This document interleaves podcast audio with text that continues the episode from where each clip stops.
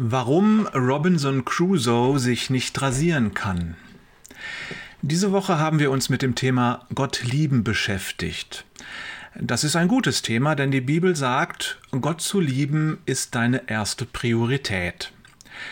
Deshalb machen wir ernst mit unserer Gottesliebe, müssen aber feststellen, in der Praxis fällt sie uns nicht immer leicht und manchmal fragen wir uns sogar, wie genau wir das tun sollen. Wie lieben wir Gott? Zeigen wir unsere Liebe, indem wir in den Gottesdienst gehen oder indem wir mehr oder weniger regelmäßig in der Bibel lesen? Ich glaube, das ist alles wichtig. Ja, es zeigt unsere Liebe zum Herrn, denn wir wissen, dass er diese Dinge will und weil wir ihn lieben, tun wir sie. Doch machen wir uns nichts vor. Wer hier aufhört und denkt, er habe genug getan und Gott könne eigentlich zufrieden sein, der irrt. Wenn du so denkst, dann bist du wie der Mann, der sein Gesicht morgens vor dem Spiegel einschäumt, sich dann aber nicht rasiert. All diese Dinge, die du allein für dich und ohne Beziehung zu anderen Menschen tun kannst, sind die Pflicht. Prinzipiell ist das genug, um selig zu werden, denn es ist der Glaube an Jesus Christus, der uns zu Kindern Gottes macht. Galater 3,26. Würdest du mich fragen, kann denn Robinson Crusoe, der allein auf einer Insel lebt, in den Himmel kommen? Dann würde ich dir sagen, natürlich, vorausgesetzt er glaubt an Jesus. Und doch gilt, Gott lieben heißt in erster Linie Menschen lieben.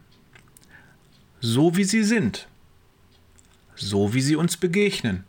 Ob es uns gefällt oder nicht. Ob wir sie mögen oder nicht. Und auch, ob uns das Lieben leicht fällt oder nicht. Nichts geschieht durch Zufall, das weißt du. In allem wirkt Gott zum Besten derer, die ihn lieben. Römer 8, 28. Und so kommt es, dass er dir unterschiedliche Menschen über den Weg schickt, damit du dich im Lieben üben kannst. Wenn du nicht gerade ein Schiffbrüchiger bist, dann kommst du daran nicht vorbei. Und das ist gut so. Denn auf diese Weise wirst du verändert und du wirst dem ähnlicher, den du liebst. Jesus.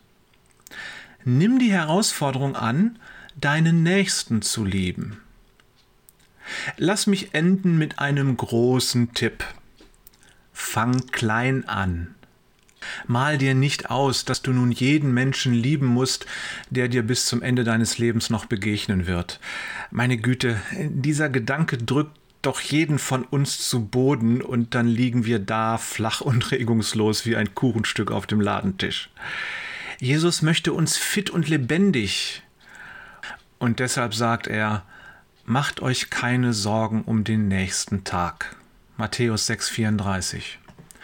Kümmere dich um heute. Bitte Gott um Kraft für den heutigen Tag und dann geh es an. Kopf hoch, Ohren anlegen und frisch ans Liebeswerk. Kennst du jemanden, der den ganzen Tag mit Schaum im Gesicht herumlaufen möchte? Ich auch nicht. Und deshalb fange jetzt und dann jeden Tag wieder neu an und liebe deinen Nächsten. Vertraue Gott. Er schickt ihn dir über den Weg.